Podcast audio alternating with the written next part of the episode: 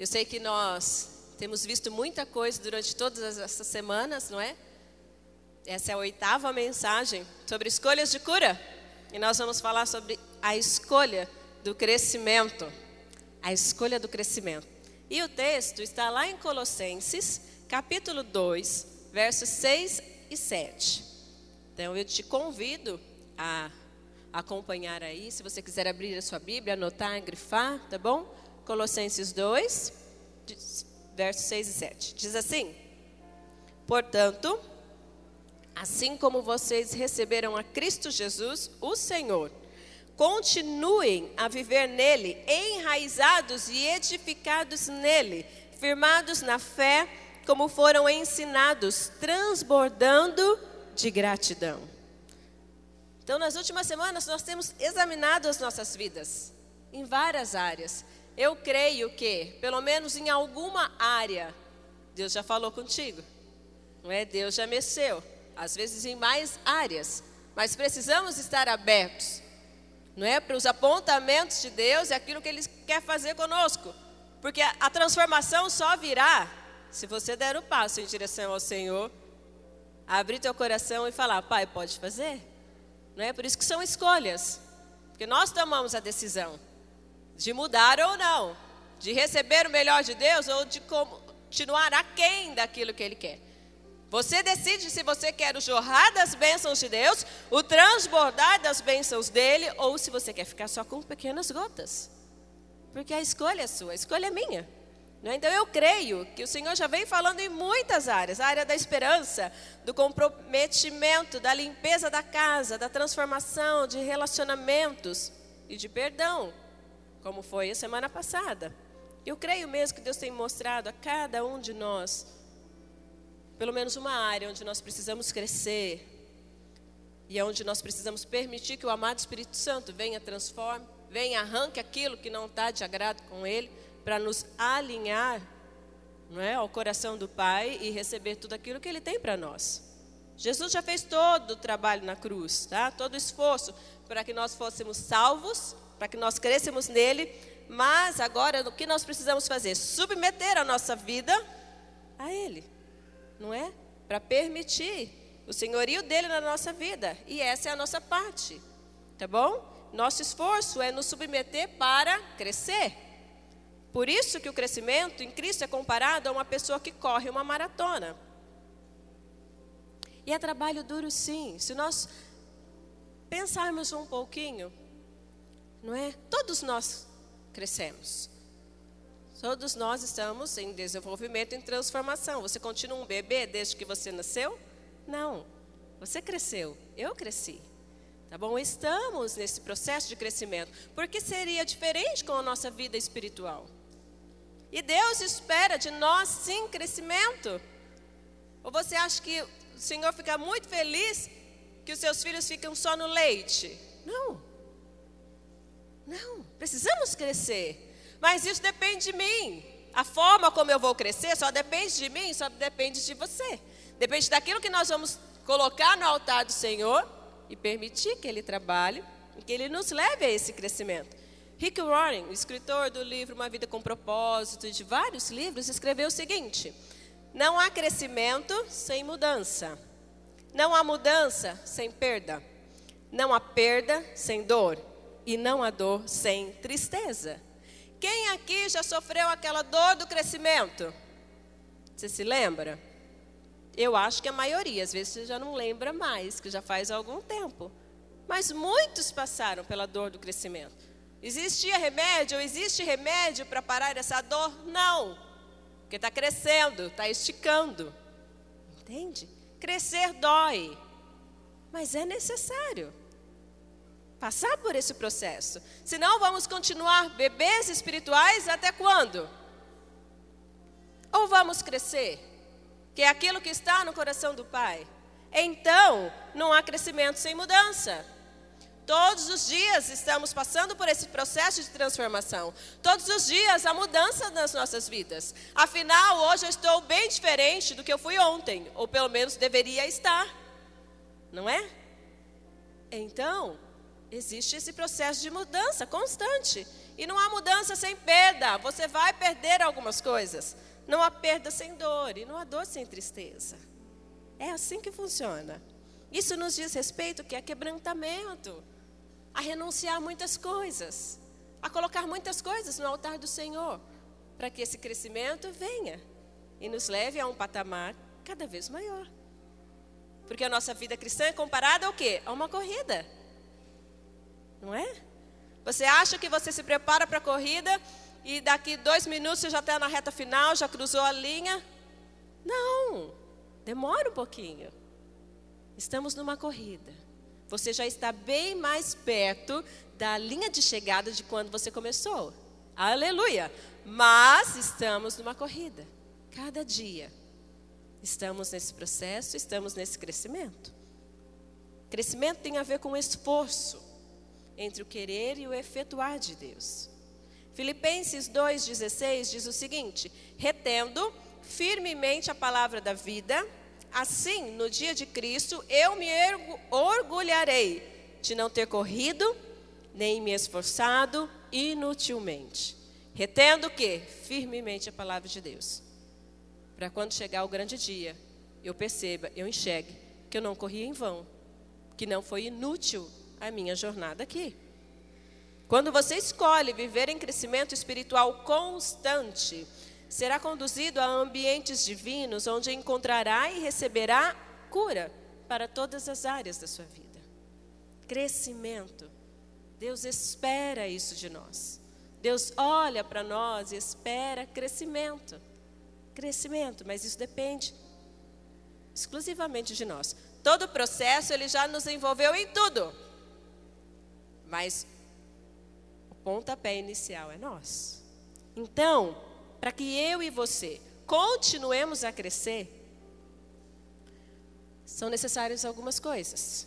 Nessa manhã nós vamos ver oito, tá bom? A primeira delas é o seguinte: estabeleça um tempo de qualidade com Deus.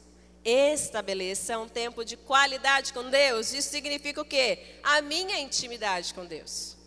Tá? Isso significa o quê? Eu perceber Deus. Eu acho que você já entendeu que nós precisamos sair só do conhecimento. Tem algumas pessoas que conhecem muito, muito, muito sobre Deus, sobre a palavra dele, mas só conhecem. Não praticam. Tá? Você pode conhecer todos os atributos de Deus. Mas eu, eu queria te levar a refletir, a pensar nessa manhã. Você percebe Deus em todos os momentos da sua vida? Há uma diferença entre você conhecer só e perceber Deus em cada detalhe da sua vida. No dia a dia, você percebe Deus. É esse relacionamento que Ele quer que nós tenhamos com Ele. Tá? Eu sei que nós entendemos muito essa questão do que? Estabelecer um tempo de qualidade. Ah, eu separo aí meia hora do meu dia, mas como você se relaciona com ele durante esse tempo? É mecânico? É por obrigação? Você pega lá e você só fala e você não para para ouvi-lo? Você não deixa ele falar com você? Nós temos muitas coisas que a igreja nos oferece para nos auxiliar ou nos aproximar mais de Deus. Não é? Temos o devocional, tudo para ele, do Oswald Chambers. Você está firme no devocional ou você já abandonou? Nós oferecemos o plano de leitura da Bíblia em um ano. Você está firme, meu irmão? Ou você já desanimou, já abandonou, já perdeu, já desistiu? Falou, deixa para o ano que vem.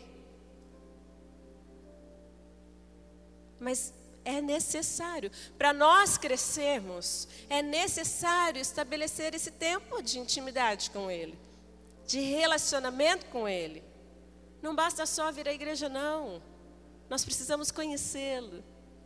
E isso é intimidade, isso é relacionamento. Não é? Você tem, você tem, é, vamos colocar assim, tem 4 mil pessoas aqui na igreja. Você é amiga de 4 mil pessoas aqui? Você consegue ter esse relacionamento íntimo com todos? Não.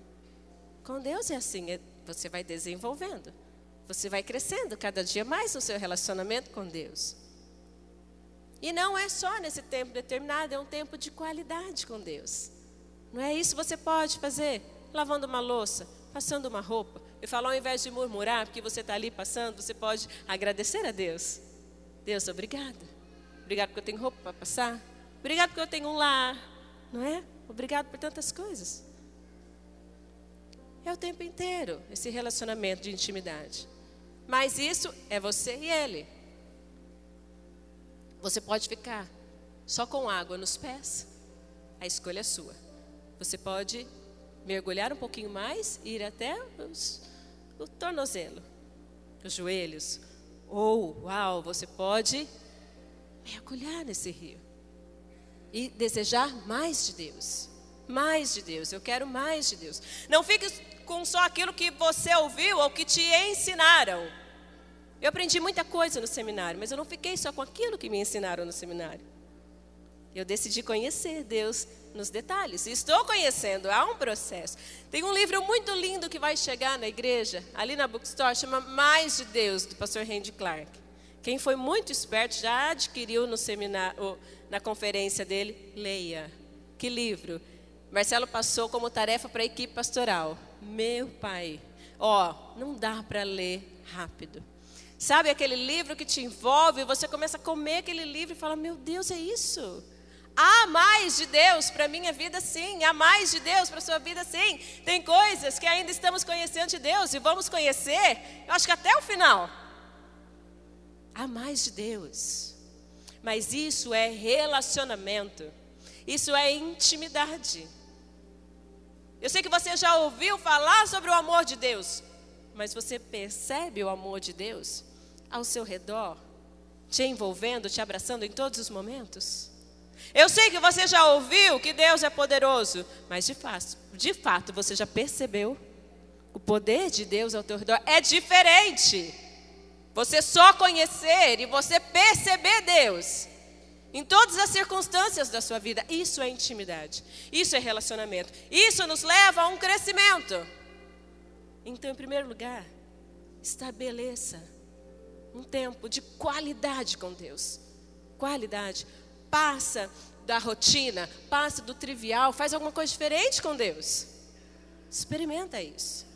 Você acha que Deus não é capaz de fazer isso? Ou será que Deus não está esperando isso de você? Eu espero coisas novas das minhas filhas. Eu espero atitudes novas das minhas filhas. Será que Deus não espera atitudes novas? Minha e sua? Então, em primeiro lugar, se você quer crescer, se nessa manhã você decidiu crescer, há algo mais, há um nível maior, há mais de Deus, eu quero mais, eu quero crescer.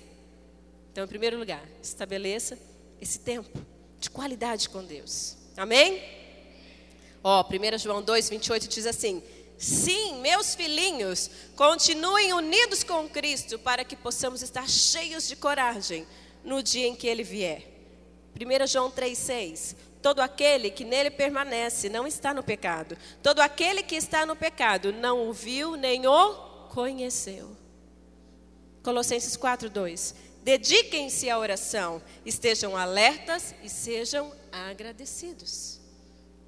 Para viver um tempo de qualidade com Deus, você precisa entender e ver que também existirá obstáculos, tá bom? Que vão ficar no caminho distrações físicas, emocionais e até espirituais. Essa transformação, ela é possível através de uma vida de oração, tá? Buscando continuamente conversas profundas e amigas com Cristo. Quando passamos tempo com Deus, estamos mostrando a Ele o quanto Ele é importante para nós. Irmão, não é que Ele precisa de nós, não, nós precisamos dEle. Eu preciso dEle. Todos os dias, ao levantar, eu preciso dele, eu preciso que ele me direcione, eu preciso que ele caminhe comigo. Se ele não vier comigo, ai de mim. Se ele não estiver ao meu lado, ai de mim. Eu preciso dele. Mas todas as vezes que eu me dedico a um tempo com ele, a intimidade com ele, eu demonstro meu amor por ele. E quão importante, quão essencial ele é na minha vida. Isso tem a ver com relacionamento, intimidade, desejo de se relacionar com esse Deus cada vez mais e mais. Qual o primeiro lugar que você corre quando acontecem situações controversas, situações desesperadas, para onde você vai? Você corre para tua vizinha, você corre para algum amigo, você... ou você corre para Deus? Ou teu primeiro pensamento é o Senhor? Aí você está no caminho certo. Aí você já está num relacionamento mais gostoso com Ele, porque aí o teu primeiro pensamento é Ele. Quando você recebe uma notícia de uma doença inesperada, o que você faz primeiro? Você chora, se descabela, você reclama, você ou você vai para Deus. Isso tem a ver com intimidade. Isso tem a ver com relacionamento. Amém? Segundo, para que você continue crescendo, para que eu continue crescendo, o que é necessário?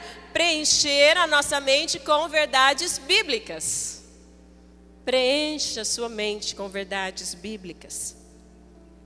Faz toda a diferença? Claro que faz. Se você já está na igreja há algum tempo, é, você já sabe um verso de cor, que é: Escondi a tua palavra no meu coração para não pecar contra ti. Nós precisamos ter a palavra de Deus na nossa mente. Tiago 1,25 diz assim: O Evangelho é a lei perfeita que dá liberdade às pessoas. Se alguém examina bem essa lei e não a esquece, mas a põe em prática, Deus vai abençoar tudo o que essa pessoa fizer. Se essa pessoa não esquece a palavra dele e coloca a palavra dele em prática. Aí o que, que vai acontecer? Ele vai abençoar, ele vai nos abençoar em tudo. Só perceba que há uma condição aqui, não é? Precisa permanecer firme. Se você João 8, 31, 32. Se você continuar na minha palavra, então vocês são meus discípulos de fato. E você saberá a verdade, e a verdade te libertará. Nós gostamos da parte do verso 32. Ai, conhecereis a verdade, a verdade nos libertará. Amém, aleluia. Mas nós precisamos continuar na palavra. Nós precisamos permanecer na palavra. Por quê? Porque nós estamos sendo bombardeados constantemente com mentiras. Você conhece, eu não vou falar, não estou aqui para falar dele, mas você conhece que eu e você nós temos um inimigo que constantemente quer nos derrubar, que constantemente quer nos colocar lá embaixo, nos ver mesmo na miséria. E como ele faz isso? Muitas vezes através da nossa mente, lançando mentiras. Se você tem a verdade da palavra de Deus cravada no seu coração, cravada na sua mente, você está firme, meu irmão. Nada vai te abalar. Agora, se você não sabe nem quem você é em Cristo, você sabe quem você é em Cristo? Você tem que saber quem você é em Cristo. Você tem que saber o que Ele te chamou para fazer. Você tem que saber o que você está fazendo aqui nesse lugar. Em Aracatuba, em Birigui, seja onde você estiver. Você tem que saber. Porque senão você vai ser levado por ventos, por tempestades. Porque o inimigo vem, ele lança o que? Acusação. Coisas que tinham que ter ficado lá atrás, que o Senhor já perdoou. Mas se você não tem a verdade da palavra cravada no seu coração na sua mente, você se abala. Nós gostamos muito de três frases. Eu sou o que a Bíblia diz que eu sou. Eu tenho o que a Bíblia diz que eu tenho. E eu posso o que a Bíblia diz que eu posso. Mas você sabe o que você pode em Deus? É muito linda a frase, mas você tem que saber o que você pode em Deus. Você tem que saber quem você é em Cristo. Você tem que saber o que você tem nele. Isso é o que? Palavra. A palavra dele, gravada no nosso coração, na nossa mente. Se nós fizermos isso, nós retermos essa palavra todos os dias. Todos os dias, ela é pão diário. Não é só um bolo para ocasiões especiais. Não é só um bolo que você comemora uma vez no ano no seu aniversário, não. Você não pode pegar ela só no domingo para trazer na igreja, para todo mundo ver que você tem Bíblia. Não. Ela é alimento diário, todos os dias. Se você se alimentar da palavra, reter a palavra de Deus no seu coração, na sua mente, você vai ficar firme. Nada vai te abalar, porque quando vier as acusações, não é? O dia que você tiver levantar aí meio triste, falar: Não, ninguém me ama, todo mundo me abandonou. Não, você vai lembrar que o Senhor prometeu que Ele jamais te abandonaria. Jamais, jamais. E se é jamais, é jamais. Ele prometeu que Ele sempre estaria comigo. Se você tem a verdade da palavra dEle gravada na sua mente. Você não vai se abalar. Você vai falar: Não, eu sei de onde está vindo essa voz. Porque o meu Deus, o meu Pai, prometeu que Ele estaria comigo até o fim. Amém? Então você precisa reter a palavra dele na sua mente, tá? Não esqueça isso. Guarde a palavra, conheça a palavra de Deus para combater as mentiras do diabo. Conhecendo a palavra de Deus, nos é permitido ir para ambientes de libertação e cura, além de um deleitar em sua glória. A Bíblia traz princípios que se encaixam perfeitamente em nossas vidas, aliás, em todas as áreas da nossa vida, nos tornando capazes de manifestar as grandes e possíveis realidades de transformação. Você sabe, a Bíblia tem ensinamentos para todas as áreas das nossas vidas. Então, vamos guardar as verdades da palavra de Deus no nosso coração. Se nós guardarmos, nada nos abala. Não tem mentira do inferno que venha contra nós que te desmotive, que te desencoraje. Nada, nada, nada. Mas você precisa reter a verdade da palavra de Deus na sua mente. Amém? Terceiro, para que você e eu continuemos a crescer, celebre sem, sem desanimar suas pequenas conquistas. Celebre sem desanimar. Olha só o que diz Filipenses 3,12. Não estou querendo dizer que já consegui tudo o que eu quero ou que já fiquei perfeito, mas continuo a correr para conquistar o prêmio, pois para isso já fui conquistado por Cristo Jesus. E os versos 13 e 14.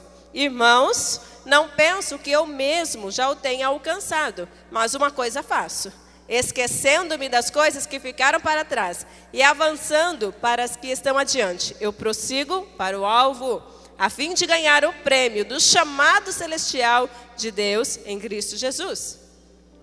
Apesar aqui do apóstolo Paulo está dizendo que ele não tinha alcançado seus objetivos. Ele foca a sua atenção o quê? No seu alvo. Que ele já tinha sido estabelecido por Jesus. Ele fala: "Não que eu já tenha alcançado, Irmão, não que eu já tenha alcançado, não que você já tenha alcançado. Tudo. Mas nós temos um alvo e nós vamos prosseguir para esse alvo até o final. Então celebre as pequenas conquistas, porque às vezes você, por determinadas situações, enfim, não vamos entrar assim nos detalhes, mas acontece alguma coisa que te desmotiva, você pisou na bola, você falhou com uma pessoa, não é? Aí isso já é motivo para você desanimar, abandonar tudo. Não, você tem um alvo. Eu prossigo para esse alvo. E mesmo nas pequenas conquistas, eu celebro. Porque hoje eu estou melhor do que eu fui ontem. É um passo. Eu vou um passo de cada vez.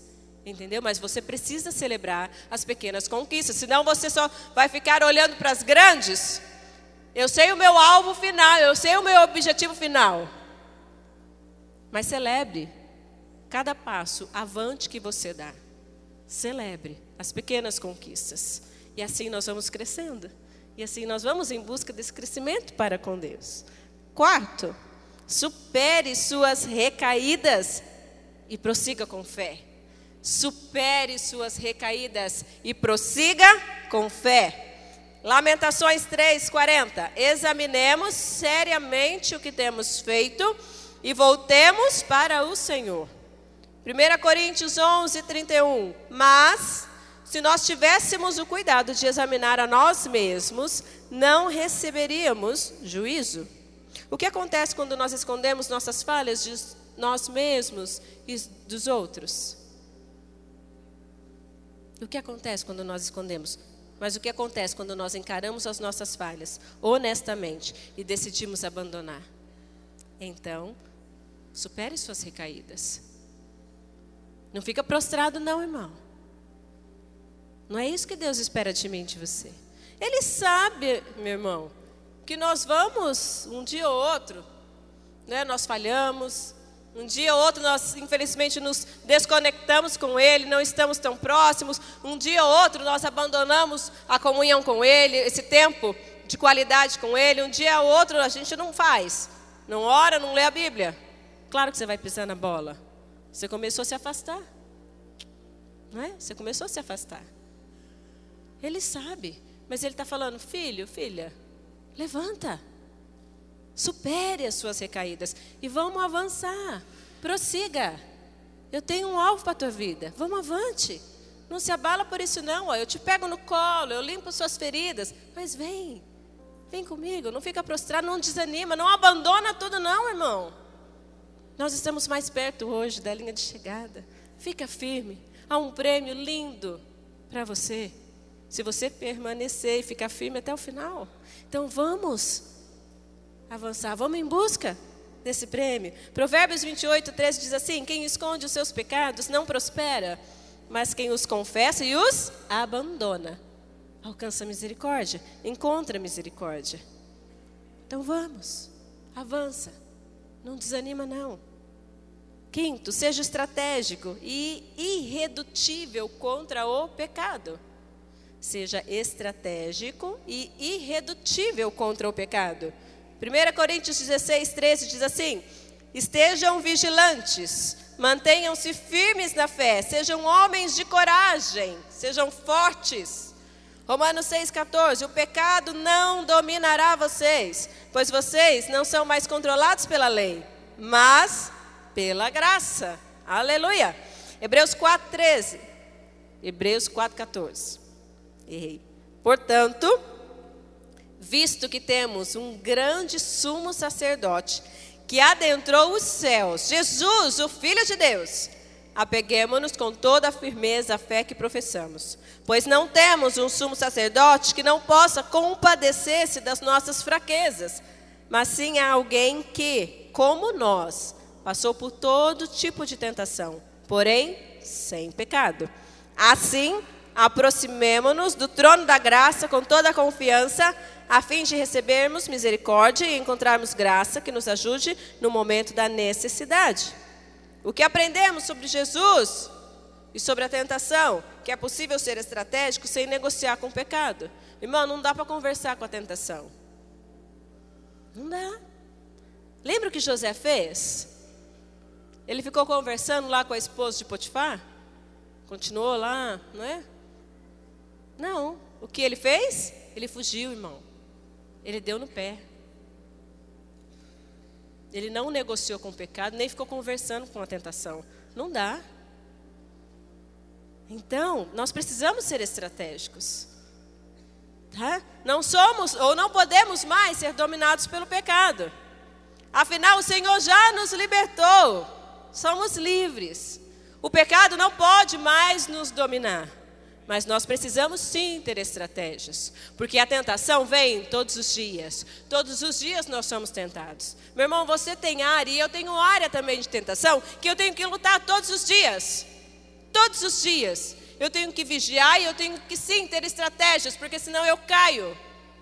Não se acha forte demais, não, irmão. Nossa dependência é toda de Deus. Se não for Ele nas nossas vidas, como eu disse, ai de mim. Então, não conversa com a tentação. Você dá no pé. Não negocia com o pecado. Nós não podemos brincar, nós precisamos vigiar. E não permitir que o pecado nos domine mais. Não somos mais escravos do pecado, nós somos livres. Jesus fez isso por nós. O pecado não pode mais ter domínio sobre mim sobre você. Quando intencionalmente nos determinamos a crescer em Cristo, encaramos o fato que continuadamente lidaremos com a tentação em uma ou mais áreas da nossa vida. Não é que, porque nós nos rendemos ao Senhor que estamos livres de toda tentação, de todo pecado. Não. Você precisa identificar qual a área da sua vida que você precisa lutar. Qual a sua área de tentação. E aí você vigia. E aí você monta estratégia. Irmão, se for precisa, Irmã querida, se for preciso, quebra o cartão. Deixa o cartão em casa. Eu fui muito descontrolada nessa área. Eu sei que eu tenho que lutar todos os dias. Eu tenho, eu tenho que vigiar nessa área todos os dias. Já teve vezes sim, de eu deixar o cartão em casa. Porque se eu saísse de casa com o cartão, eu ia gastar. Eu ia endividar o meu marido. Todos nós temos áreas de tentação que nós precisamos lutar, que nós precisamos vigiar. Eu estou melhor sim de quando eu comecei. Mas eu não me acho forte o suficiente para falar: não, não tenho mais tentação. É uma área que eu preciso vigiar. Todos os dias. Todos os dias eu tenho que estar aos, aos pés do Senhor, colocar no altar do Senhor e falar: Deus, me ajuda. Eu quero vencer, eu quero crescer, eu quero ser vitoriosa nessa área. Como eu tenho áreas, você tem áreas também de dificuldades, de luta, de tentação, que precisamos montar estratégias para permanecer firmes, para ficar firmes, irredutíveis contra o pecado. Amém? Amém. Para que eu e você continuemos a crescer, vem o sexto. Tenha uma rede de encorajamento e cuidado mútuo. Tenha uma rede de encorajamento. Irmão, não dá para ficar sozinho. Não dá para ficar sozinho. 2 Coríntios 1,11: Enquanto vocês nos ajudam com as suas orações, assim muitos darão graças por nossa causa, pelo favor a nós concedido em resposta às orações de muitos. Hebreus 10, 25. Não deixemos de reunir-nos como igreja, segundo o costume de alguns, mas encorajemos-nos uns aos outros, ainda mais quando vocês veem que se aproxima o grande dia. Igreja não é um lugar para frequentar, é uma família para pertencer. É uma família para pertencer. Nós estamos aqui para nos ajudar, para compartilhar experiências, vitórias, derrotas, sim nós precisamos um do, uns dos outros. Nós não fomos feitos para o isolamento. Eu não vou conseguir vencer sozinha. Eu vou precisar de alguém que ore por mim, que me cobre. Que fale, Ana, como está essa área? Meu irmão, seu discipulador, a sua discipuladora, sabe as áreas de tentação da sua vida? Você está guardando isso para você? Como é que você vai querer vencer? Igreja é, é uma família, um ajuda o outro. Um ajuda o outro. Todos nós temos falhas. Nós não somos perfeitos. Corpo é, glorificado no céu. Entendeu? Que às vezes, né, ah, mas é muito, muito pecador naquela igreja. É. Mas nós estamos aqui para crescer, para caminhar um com o outro para eu ter um discipulador, uma discipuladora que vai orar por minha vida, que vai ser a minha cobertura espiritual e que vai me cobrar sim. E se você não quer ser cobrado, irmão, paciência. Então, como é que você vai vencer?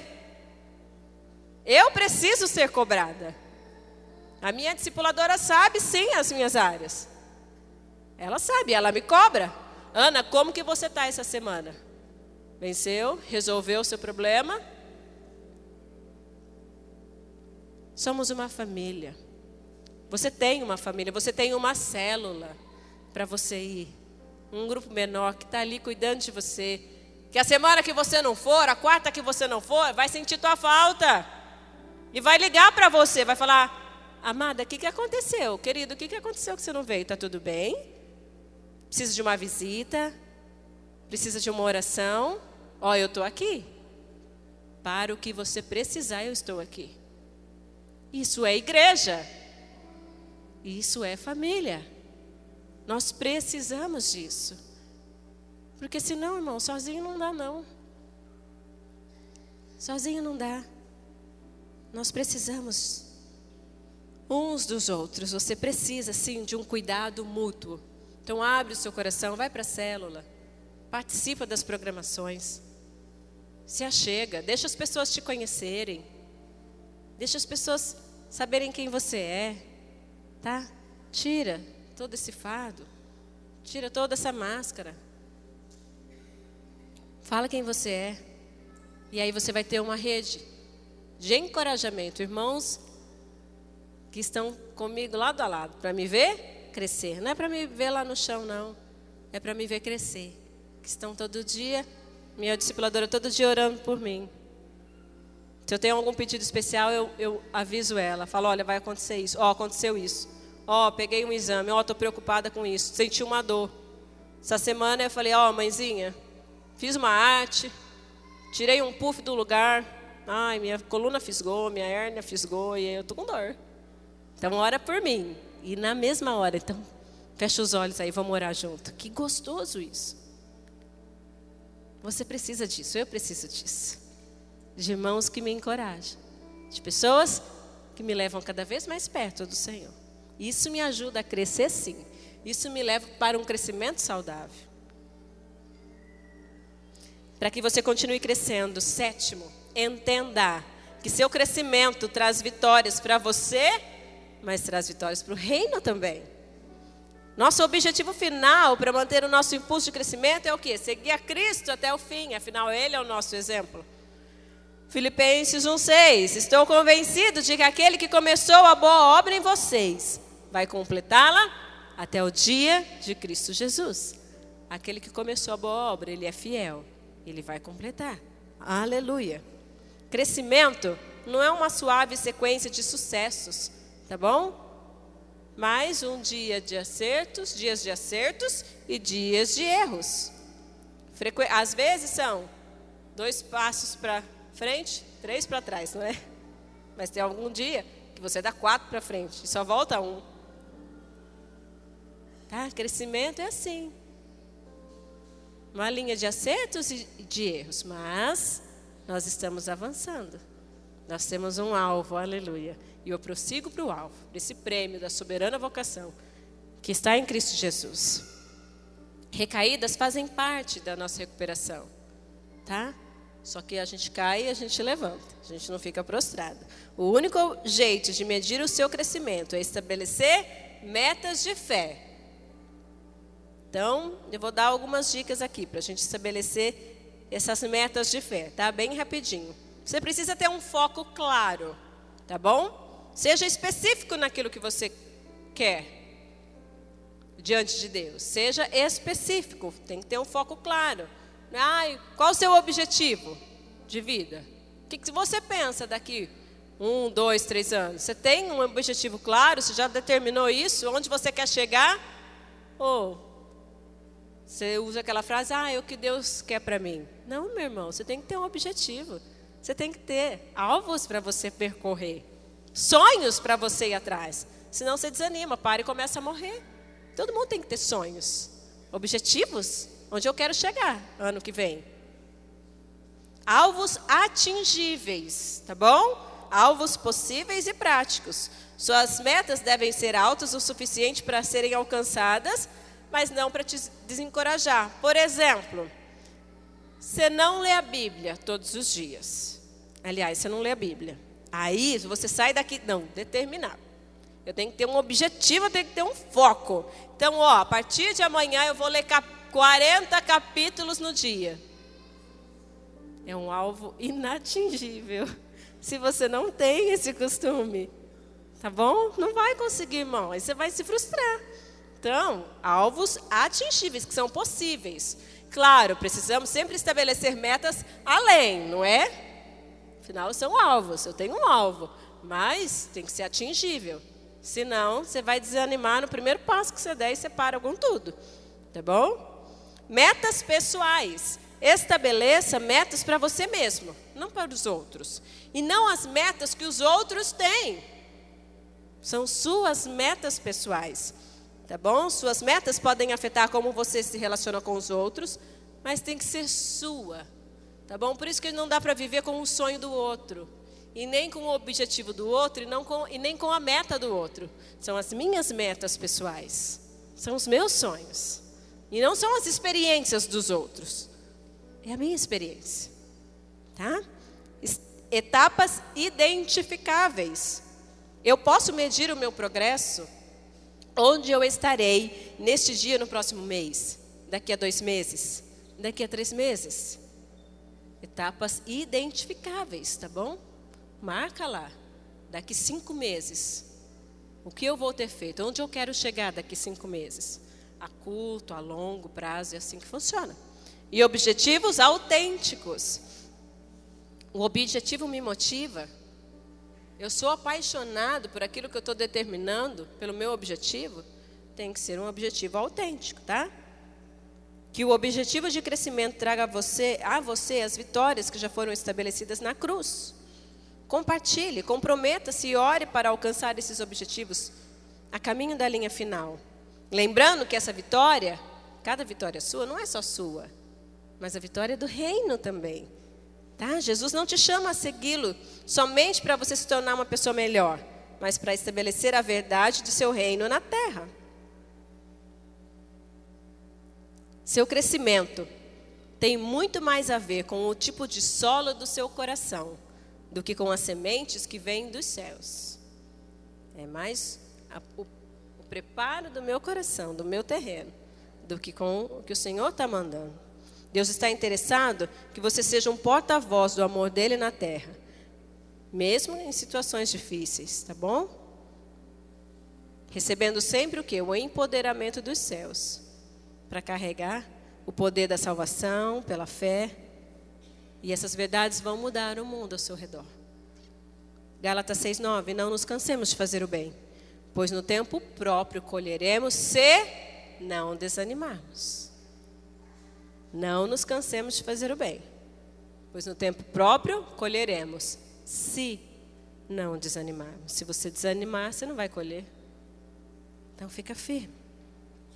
Tá? Sabe o que nos desanima? Falta de projetos, falta de sonhos, falta de objetivos. Isso nos desanima. Então, se você não tem, não tinha ainda, faz isso essa semana. Quais os seus objetivos até o final do ano? Ah, mas já está acabando o ano, mas não acabou. Faltam pelo menos dois meses aí. Que, qual o seu objetivo daqui dois meses? Aonde você quer chegar? Aonde você quer estar daqui dois meses? Vai atrás dos objetivos. Vai atrás dos sonhos, porque senão você vai desanimar. Se você não tem essas coisas claras, esses objetivos claros, você vai desanimar. Mas se você tem, você prossegue. Fala, não, eu tenho um objetivo eu tenho um alvo e eu vou correr atrás dele porque eu vou conseguir, eu vou vencer. Isso abençoa você e abençoa o reino também. Tem a ver com o reino também. Em último lugar, para que você continue crescendo, renda-se a Jesus. Ele é a fonte do crescimento. Tudo está nele. Ele é essa fonte inesgotável. Tudo vem dele. Então você precisa o quê? Se render a Jesus, a essa fonte de crescimento. 2 Pedro 3,18. Cresçam, porém, na graça e no conhecimento nosso Senhor e Salvador Jesus Cristo. A Ele seja glória, agora e para sempre. Amém. E olha que oração mais linda de Efésios 3, 16 a 19, que diz assim: Oro para que com as suas gloriosas riquezas ele os fortaleça no íntimo do seu ser com poder, por meio do seu espírito, para que Cristo habite em seus corações mediante a fé. E oro para que vocês, arraigados e alicerçados em amor, possam, juntamente com todos os santos, compreender a largura, o comprimento, a altura e a profundidade, e conhecer o amor de Cristo, que excede todo conhecimento para que vocês sejam cheios de toda a plenitude de Deus. Aleluia. Eu oro para que isso aconteça na sua vida. Para que você cresça. Para que Cristo habite no seu coração. Você compreenda a altura, a largura, a profundidade desse amor tão grande. Dele. E que sejamos cheios dele, de toda a plenitude de Deus. Aleluia. Prossiga. Renda-se a Jesus. Ele é a fonte. Tudo está nele. Tudo está nele. É tudo por ele, para ele. E por meio dele são todas as coisas. Aleluia. Ele é a fonte. Ele é a fonte de crescimento. Ele é a fonte de cura. É só ele. Não existe nenhum outro. E ele quer ver você crescendo, avançando. Ele não quer que você pare de crescer nem que você fique estagnado. Ele quer ver você crescendo, crescendo. Ele quer te empoderar para coisas maiores. Ele quer que você faça tudo aquilo que ele sonhou e determinou para você. Mas você precisa crescer. Decidir dar um passo cada dia. E se você cair, meu irmão, ele está ali do teu lado para te estender a mão e falar: vem, filho, vamos continuar. Porque a nossa caminhada não terminou. A nossa corrida ainda não encerrou. Você não cruzou a linha de chegada. Então avança. Há mais de Deus para você. Há mais dele para você conhecer. Há mais dele para você se aprofundar. Há mais experiências dele para você viver. Há mais tudo dele. Há mais poder. Há mais dele. Mais, mais, mais. Só decida crescer. Decida avançar não ficar parado. Em nome de Jesus.